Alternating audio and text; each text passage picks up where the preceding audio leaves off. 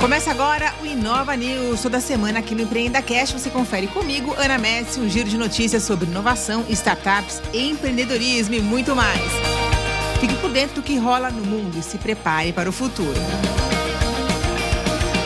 Nesta edição, saiba por que as grandes marcas estão apostando no metaverso. Os NFTs, tokens não fungíveis, amargam expressivas quedas de valor no mercado.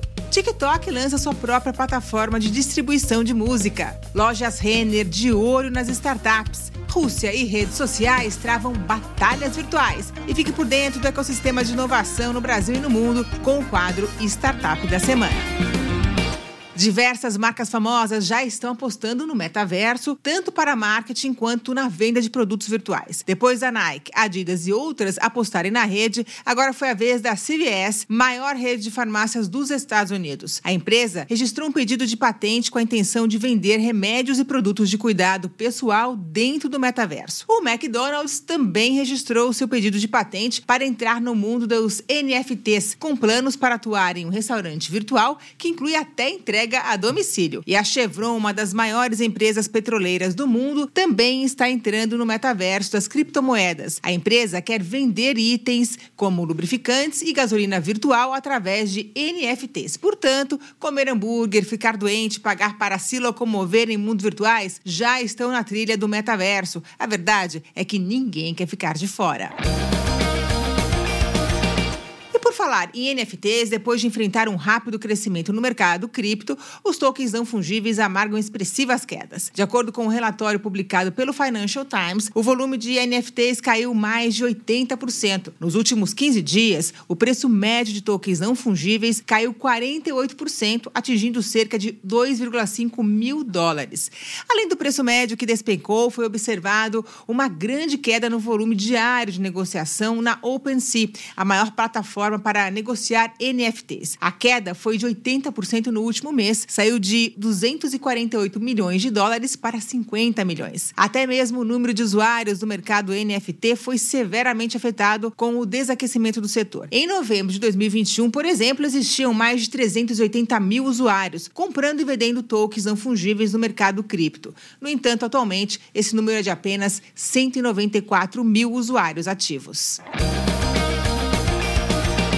TikTok acaba de lançar o Sound On, sua própria plataforma de marketing e distribuição de músicas. A ideia é permitir que artistas enviem suas canções diretamente para o TikTok e para o serviço de streaming musical da ByteDance, Wrestle. A plataforma vai oferecer integração com outros aplicativos de streaming, como Apple Music, Spotify, Pandora, Deezer e Jocks. O Sound On pagará 100% dos royalties aos criadores das músicas por tempo ilimitado. Quanto aos outros serviços de streaming, o pagamento também também é de 100% no primeiro ano do artista, mas cai para 90% a partir do segundo. E tem mais: os artistas que se inscreverem na plataforma também terão acesso a informações e desenvolvimento do público, bem como conselhos de especialistas e suporte promocional por meio do marketing de criadores do TikTok.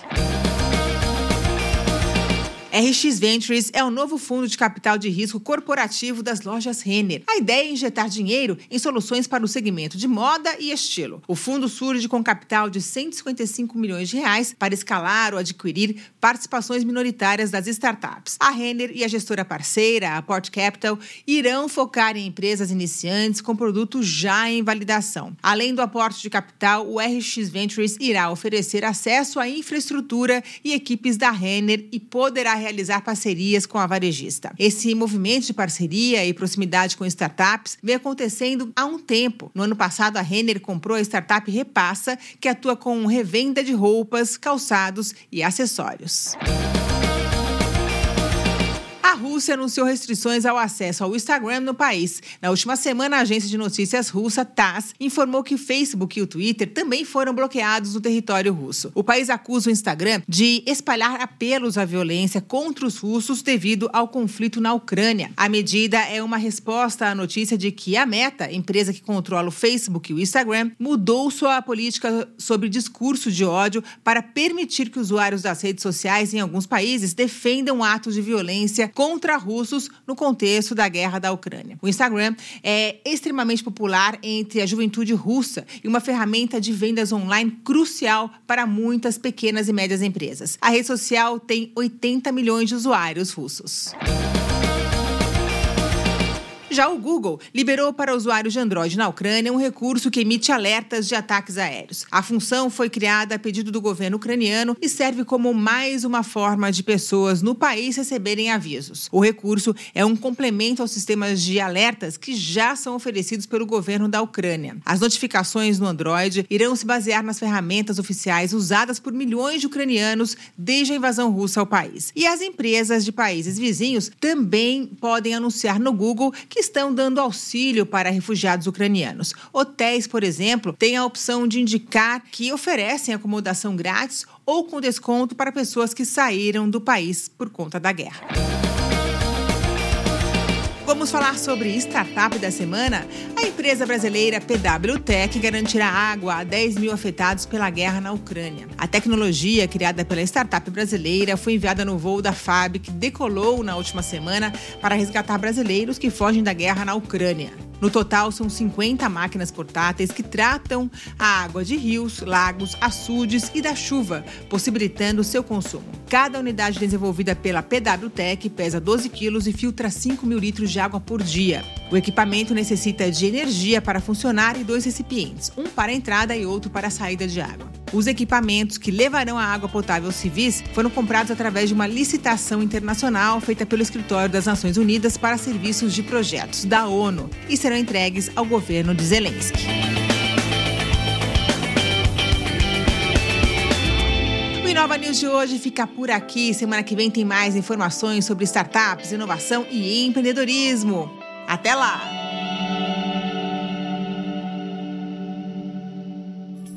Uma produção, voz e conteúdo.